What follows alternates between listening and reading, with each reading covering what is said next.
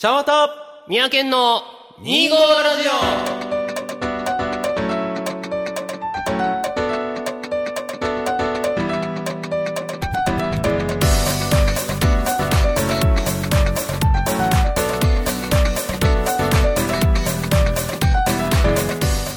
はい、皆さん、こんにちは。ちゃんわたです。オはい、三宅県です。始まりました、2号ラジオ。んこの番組は2月25日生まれちゃんわたと、12月25日生まれ三宅県という25日生まれの2人が25歳の時に始めた。おしゃべりネットラジオでございますけどもね。うケン君、ん。なんだよ。もう寝るのしんどいわ。あ、じゃあもうずっと起きてろ。それはそれしんどいんやけどさ。それはあのな、何なん寝づらいっていうのは？あねまあ、暑いんですよね。まあ、暑いか普。通さ寝るってなるとやっぱりその、僕大体寝逃げ的な感じで寝ることが多いんだけども寝逃げ？要はもう何かやってて眠くなったから寝ようとかああ、そういうことね。感じで寝るんだけど回復しないのよまああ多分特にこの時期何かっていうとやっぱりその暑さにやられて、うん。こう寝汗がひどいのよね、あ。ああ、そうまあ、ねそ。の特に寝汗がひどいっていう中で、まあ、一番僕が、まあ、僕の体にしかないんだろうなって思うのは、まあ、横向いて寝るんだけど、うん。耳に水が溜まるのよ。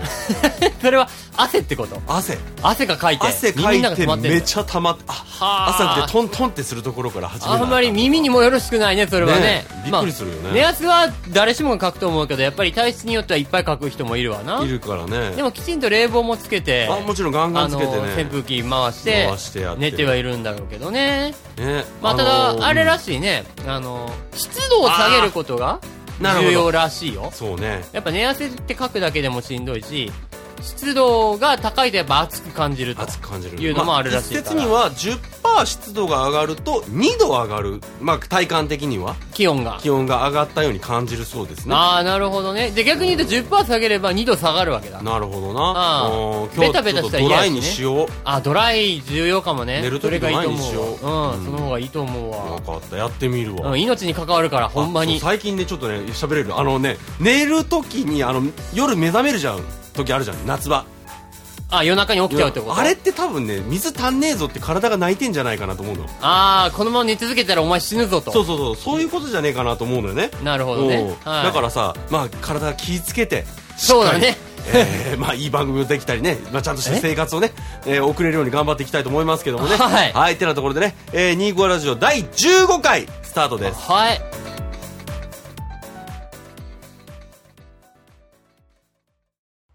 してこんにちはじゃあまたねはい、宮健です。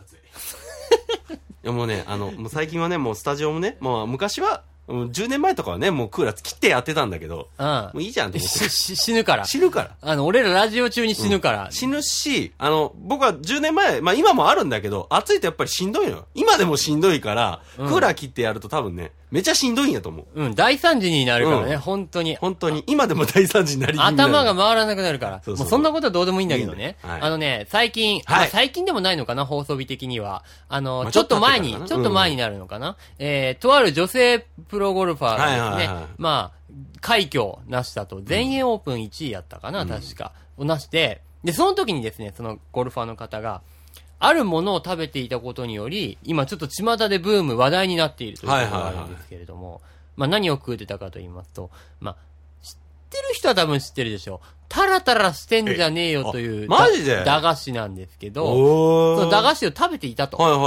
いはい。そうするとですね、もうもちろんメディアとかも取り上げ、全国の駄菓子屋さんとか、お菓子屋さんとかで話題になり、あの、プロゴルファーも食べたお菓子ということで、うん。すごい、もう、品薄状態ぐらいにに人気らしいんですよ。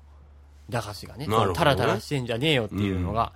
ということで、駄菓子の話をしたいと思はいいます。はいはい、駄菓子。どうよ、駄菓子？駄菓子ね、いや、あのね、実は僕、この話、まあ、こういう話しようぜっていうことを事前に LINE にもらってて、うん。まあ、何も考えず、へえ、駄菓子か、うーん、何食べてたっけなそうね、タラタラしてんじゃねえよって食べてたなと思ってたの。うん。と思って、まあ今日会って話してさ、その駄菓子が何だったのかでも全然知らなかったから、うんその、ゴルファーの方がね、それはタラタラしてんじゃねえよ食ってるって聞いてびっくりしたの。めちゃめちゃ。で、ズバリ僕も、駄菓子って言われたらそのタラタラしてんじゃねえよか、コンポタの、なんちゅうの、あの、キャベ太郎的なやつの、そのスナック菓子の、うんうん。あああいうのが、まあ、うんうんイメージされるかな。はあはあはあ、スナック菓子とかタラタラしてんじゃねえよとか。かな。まあ、あとは、そのね、あの、当たりくじがついてるガム、風船ガム的な。あるね、あるね、あるね。二つにパクって、こそうそうそう、わ二つか三つかのやつ。割るやつ10円ぐらいの。そうそうそう本当に10円ぐらいのやつ。そうそうそうあれ、黒猫ちゃんのキャラクターが書いてあるやつ。そうそうそうそう。あれね、あれもよーく食うてたわ。昔子供の頃。まあ、あとはね、あの、よくねあ、の、ココアシーガレットとかね。クロコシガレットね。うん、もう絶対買ったら、まず、あの、こうやって、口に加えるところから始めまあ、る、ね。形状が完全にあれもタバコですからね。うんパッケージもタバコだからね、意識してるまあ、大人。人への憧れをちょっとこう、具現化したような感じなのかなと思いますけれどもね。うんやっぱこう、駄菓子とかってさ、まあ、いつ食うかってこう、子供の頃ってさ、遠足とかでさ、おやつは200円までです。そうそうそう、200円までで、その200円の中どんだけやりくりするかと。そうね。でかいもん1個ボンって買うやつもいれば、まあ僕はどっちかというと細かいものをたくさん量いっぱい買う派だったね。10円のものを買ったり、50円のものを買ったりとか。うん。ちょっと40円、60円のもの買っても大丈夫かなみたいな。うんあれが楽しかったよね。駄菓子っていうのはね。なるほどねうん。あのもう幼馴染とね遠足行く前の日小2とかだかな210円だけ渡されて、まあ、もうちょうど消費税5%が始まってた時期だったからああ、そうか、消費で込みで考えてたんだね。210円渡されて2人で買いに行ったとかやったな結構あれ相談しながらやりくりするの楽しいよね。楽しかったねでうん210円きっかりあのお金なくなるとなんか気持ちいいんだよねあれおう、うまいこと買い物したで、俺、みたいな。子供ながらにちょっとこう、達成感がそうそう。で翌日の遠足が楽しみになるけど食べてみるとそそんなに別にみたいなああ、そう？なんかね俺大好きやったけどね、駄菓子。今でも好きよ。もう終わっちゃったのみたいなあ、まあそれはそうよ。だって駄菓子なんて量が少ないちっちゃい安いやつだからさ。そうそうそうそうだからこそいっぱいこう買って交換し合ったりとかさ、うんちょっとクレヨンみたいなのをするのが面白いとは思うんだけどね。なるうん。健吾何食べた何食べた？何好きだった？えっとね、俺はね、キャベツ太郎が大好きキャベツ太郎でしたね。なんやろ、何が美味しいんかわからんけど。ソース的な感じの味なの？ソース味と言えばいいと思うね。で、青のりついちゃう感じね？青のりもついてるかあな、ーソース。キャベツの要素全くないんだけど、キャベツ太郎なのね。はいはい。なんかソース味ってさ、美味しくない？いや、美味しいと思う。漠然としてるけど、うーん。ソース味のスナックって、なんか特別美味しい気がするんだよね。で、キャベツ太郎もそうだし、あと、たこ焼きのか、キャベツ太郎じゃないけど、たこ焼きの形したスナック菓子とかも、まあ、たこ焼きもしてね。うん、そうそう、模したやつとか、あ,、あーあと俺は、うまい棒もたこ焼き味が好き。あと、とんかつソースとか。あと、ビッグカツってあるじゃん。はいはいはい。あれソースかかってるじゃない？かかってるね。で、あと、ソースせんべいっていうのもあるじゃない？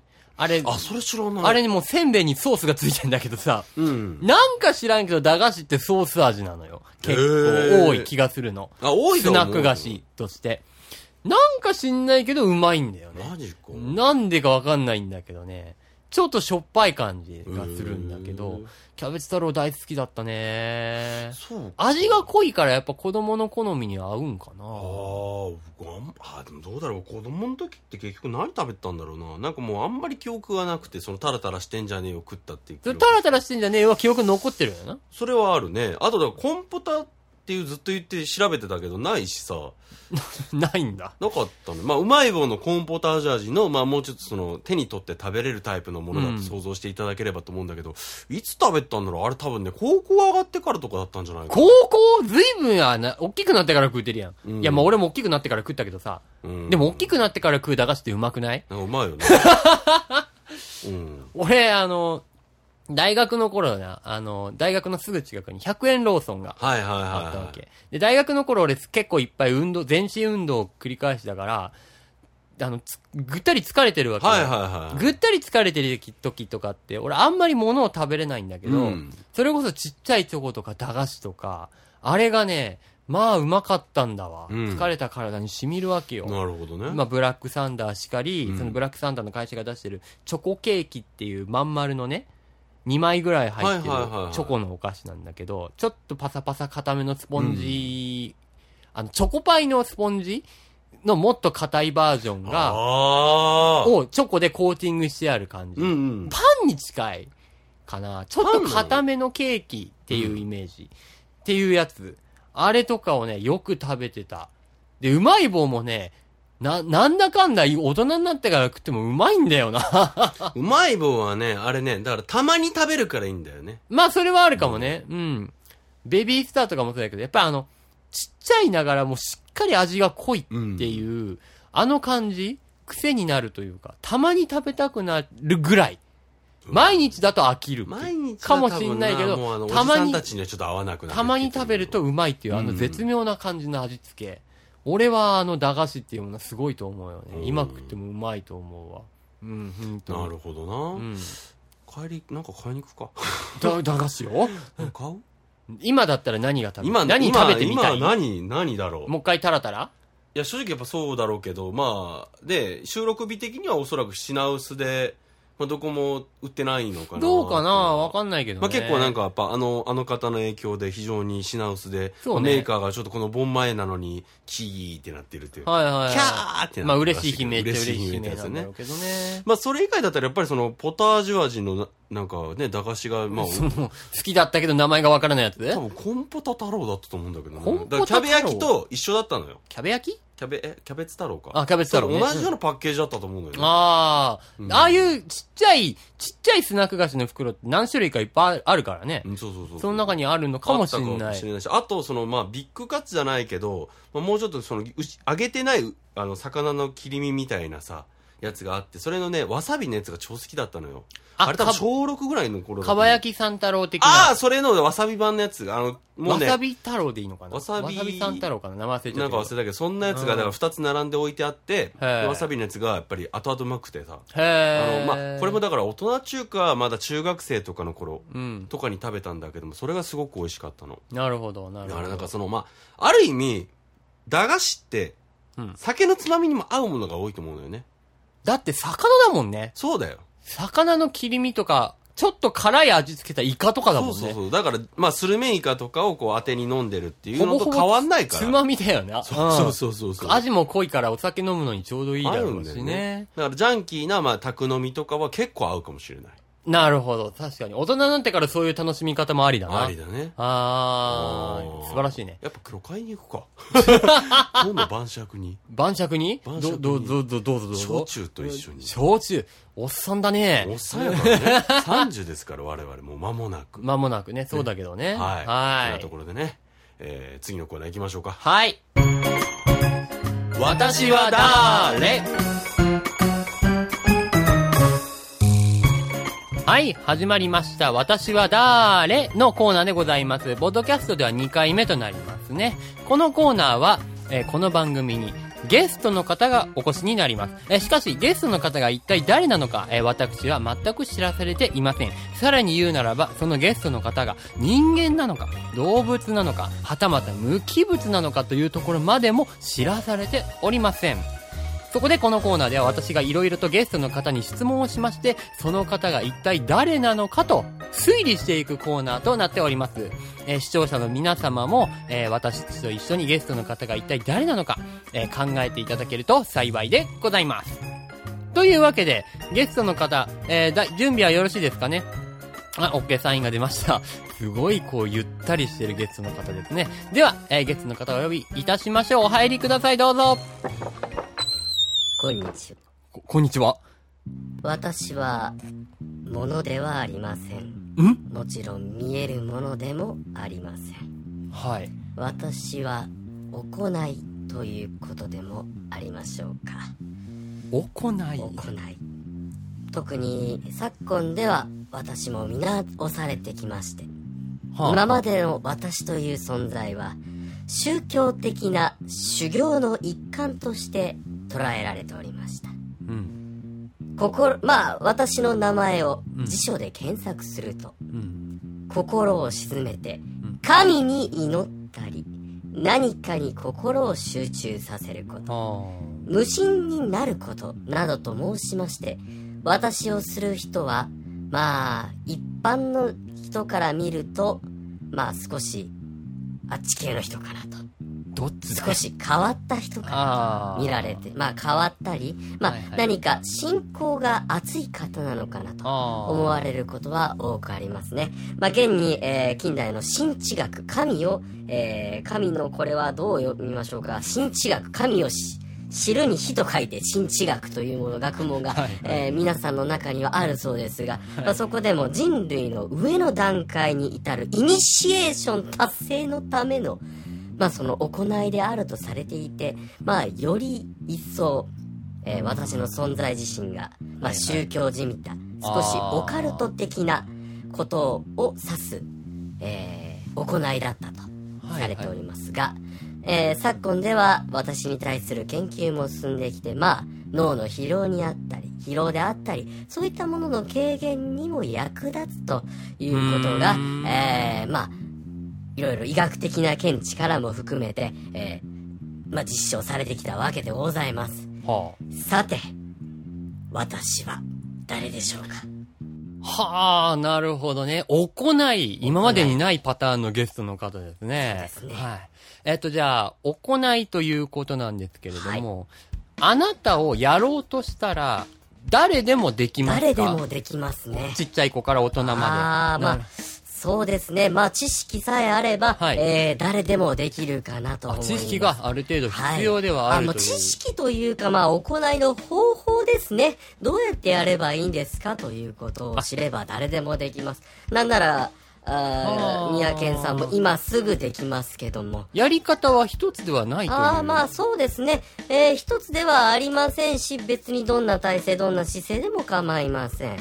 なるほど。じゃあ、はい。今すぐにやろうと思えばできるあということは、ねどこか特別なところに行かなきゃいけないとかではなくく、ございません。もう、思い、自分の部屋で。ただ一つ望ましいことがあるとすれば、静かな場所であることが望ましいですね。なるほどね、はい静かな場所であることが望ましい。はいそうですなるほど。えーっと、その、あなたが見直されてきたっていうのは、本当に最近のことですか？どうなんでしょうね。んまあ、ここの、今喋ってる口の人が最近知ってるという、そういうことかもしれませんが。あの、まあでも本当に見直される。まあ研究であったり、そういったものがまあ、えー大きくなっているということは事実だそうです。なるほどね。はい。えーっと、信仰とか、あと宗教とはいいうお話をされましたが、えーっと、あなたは、日本以外でもやられてますか？そうですね。えー、まあ特に私と似て非なるものとしては、ヨーガという、まあヨガですね。というところ、まあヨ,、まあ、ヨガのポーズをとって私をされるという方もいらっしゃるそうです。インドとかまあ、ヒンドゥー教であったり、はいそうですね。あ、なるほどね。まあどちらかというと、アジア系の宗教の方が多くされてるかなと。はい日本独自のものともちょっと独自ではないとは思うん同じような概念のものは別の国の宗教にもまああ、まあありますが。あ考え方としてあるあーまあ、そうですね。はい。と。なるほどね。ますはい。えっ、と、じゃあ最後なんですけど、はいあなたをやろうという人は、どういう目的というか、感じでや、やろうと思ったりしますかね？はい。私をやる目的、そうですね。やはりその昨今はストレス社会ということがございますのでえーストレスの軽減であったり、まあもちろんその、なんて言うんでしょう。もちろんその、もともと、えー神知学で学ばれてきたような、まあ神に対する祈りであったり、神や仏に対する祈りですね。うん。そういったことであったり、その、より清らかな存在になるということをお求めでされる方も多くいらっしゃったかと思います。なるほど、なるほど。ただ、あの、そうですね。よくわた、あの、仏の宗教の方では、そのことをまた別のものの言い方をされますが、それは、えー私をもう少し高度にしたものではないかなと思うので、まあ、それをごお答えいただいても、まあ、間違いではないんですけども、私はそれではないということだけ、ね。もっと、もうちょっとポピュラーに、もう本当にね、あの、まあ、一番ね、あの、私自身、えー、すごく簡単だと思うことは何かというと、私をするときに大切にしていただきたいことは、呼吸を意識することでございます。なそれだけをするだけでも全然違います。なるほどね。はい。今ね、二つぐらい言葉が浮かんでて、それのどっちか、もしくはどっちか間まあ違い。よく何々を組むという言葉を使われる方は私を高次元化したものかなと私は思います。ああ、そうか。じゃあ、ちょっと、自信がないんだけど、近いところかな。はい。うーんよろしいですか？うんえーっとね、組む方はコード化されてるんだよね。そうですね。なるほど。じゃあ、そっちじゃない。はい。そちらではない。あの、そちらを今イメージされてるだろうなと思ったので、まあ一つ、そうですね。そこまで行くともっとより清められたりとかは、えーされるかなと思います。あなたは、はい。瞑想ですか？そうです。私は瞑想ああ、よかっだから、多た分ね、今の話を聞いて、まあ、瞑想と禅、座座座禅。座禅っていうのは多分わかんない。か浮かんだんだろうなと思って。まあ、ごめんなさいね。ちょっと僕もね、勉強不足であれなんだけど、座禅って多分ね、瞑想をもっともっとその、ん鋭くしたものだと思うの。なるほど。そうそうそうあーちょっとスッキリした。あの、さっきあの、ヨガのポーズとかをしながらやるっていう、うん一番最初にパッと浮かんだのは、滝行やって。あー、なるほど。滝行やってんけど、ねそうそう、滝行やってんけどいや、今すぐ俺は今ここでやれってできないなと思って、それは消えて、あ、じゃあ多分、その、何かしらの修行として、うんあのー広く認知されてるような行為なんだろうな、という感じはしてて。で、座禅か、瞑想かっていうのが最後に。うんうんうんうん。で、パッ、で度胸っていうのもちょっとありつつ、はいはいただ、ヨガしながら度胸や写経はしないよなと。まあ、写経はしないわね。思ったんで、座禅か瞑想のどっちか。で、まあ、組む方は、まあ、座禅でも正解だったのかもしれないけどね。うんどっちかなのか、かなって最後に残ったなねる。ほどね。あれなんだね、医学的にもそうそう、あのね、今と、特にね、あの、図書館で僕今通ってるんだけど、はいはいまあ脳科学とかの本ですごく瞑想すると体にいいんだよっていうので、うんで、瞑想ってその、まあ例えば座を組んであぐらかいてやるって、確かにそのうん姿勢、今、あのーケン君はすごくそういう姿勢を組んで、まあ収録してるんだけど、その姿勢じゃなくてもいいのよ。そうそう、その姿勢で、うんあのーその姿勢どう言えばいいんだろう。あの、あぐらなんだけど、あの、下にしてる足を、もう一回上に上げてるわけだ。結構その体勢しんどいでしょ？足痛いんですよ。でその上で手をできない人もいる、これ。こうなんていうの？手のなんちゅうの？4本の指？手のひらに指を。ああそうそう手のひらにこうして親指同士をこう重な重ねるでもここでこうなんちゅうの？こうじゃないんだな。組まないんだよね。組まないんでこう親指をキスするぐらい直前までここで保っておくと集中してるっていうそういうああ。そういうことらしいんだけど、まあ、そこまでしなくていいの。本当にね、呼吸するだけでいいっていうので、はいはいはいまあ実は僕今、瞑想になる前に瞑想してたっていう、何を言っすごくねてるんだ。、呼吸認識して、うん。で吐いてるんだ吐いてるんだっていう気持ちをすごくそっちに集中するっていうことを、まあ、1日3分でも続けると違うっていうことで今あなるほどね。の僕もちょっと勉強中なんだけども、ちょっと今回ご紹介させていただくにあたりましてまあ瞑想さんになってみてやってみたということです。で、最後にごめん。あの、はい。瞑想ってさ、いわゆる、無心になることでいいの？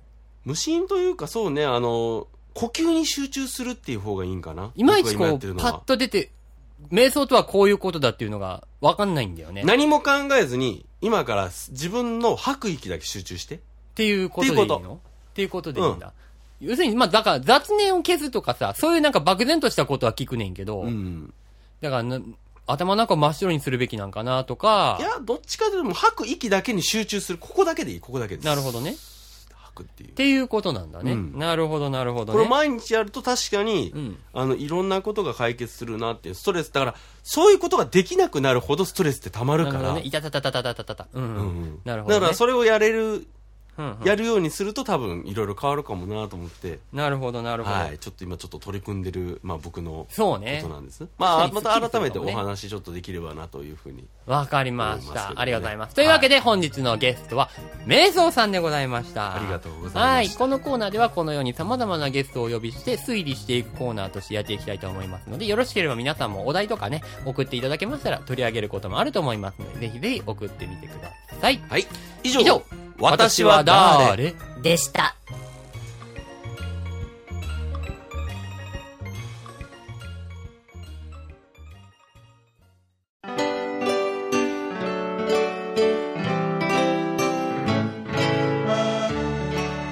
お別れの時間ですはいこの番組では皆様からのメールをどしどし募集しておりますはい、ご意見ご感想、ネタ提供、私は誰のお題など何でも結構ですので、皆様どしどしお送りください。メールアドレスは、25ラジオ kw アットマーク gmail.com 数字で25 radio kw アットマーク gmail.com です。この番組を配信している、えーブログにもね、えーそちらのメールアドレスを貼っておりますのでそちらからもぜひ、えー送信よろしくお願いいたしますはい。またね、えー、ちゃんわたみやけんともどもツイッターの個人アカウントを運営しておりますはい。えーそちらもぜひぜひ、えーフォロー、えー等々よろしくお願いいたします。ますますあとね、えー各種 SNS で25ラジオのことをつぶやかれる際は、シャープ25ラジオ。こちらのラジオはカタカナでよろしくお願いします。うっす三宅ちゃんはともども確認しておりますので、ぜひぜひ、えー投稿よろしくお願いいたします。てなはーい。ところでね。てなところでねえー8月も最後でございましたね。あ、もう最後でしたね。ねもう学生の皆さんの夏休みもうすぐ終わりということで、あどうやろうね。大学生まだこれからじゃまあ大学生はそうかもしれないけど夏ね。、そうね、中高生の皆さんはまだ小中高、あ、でも高校も最近そうでもないんあ、かもしれないけど。高校生も終わってるパターンあるね。うん。ただ小中とさ、こう義務教育の期間中さ、8月31日が終わりっていうイメージがあまりに強すぎるから、うん8月31日だと夏休み終わりっていう印象が強いよね。ああ、そうね。ね確かにね。皆様宿題に追われている頃か、もしくはもう悠々自適にすでに終わらせているのかなる。ほどね。え、ケン君高校の時いつ終わりやっ覚えてないけど31日ではなかったとた思う。あ早かったかもしれんあ。。私も1、2年の時30日とかだった。うん。なんかいまいち定ま、あ、多分そう授業日数とかね、いうんろいろあるんだろうな義務教育じゃないから、決めなきゃいけないっていうことではないんだろうけれどもね。まあ、ただただ夏休みが終わったからとはいえ、まあ、大阪の方は特にまだまだ夏は、えー終わらないと。そういうことです全ね。、全、全、残暑が、全然残暑が。残暑が厳しい残暑厳しい残暑ということでね。はい残暑の方が厳しい残暑っていうぐらいのことも多いそうね。ので、日中は特にひどいね。秋の。方が日差しがきつかったりしますからね。ねあの、こう帽子かぶるなり、あの、日よけを作ったりとかしてね。ね夜寝るときもまだまだ油断せず、ちゃんとお水を飲んで寝る前に、えー冷房も必要ならば必ずかけて、えーやってください。はい。えー、てなところで、ここまでのお相手は、ちゃんわたと、ちなみに次回は、ああ、そうね。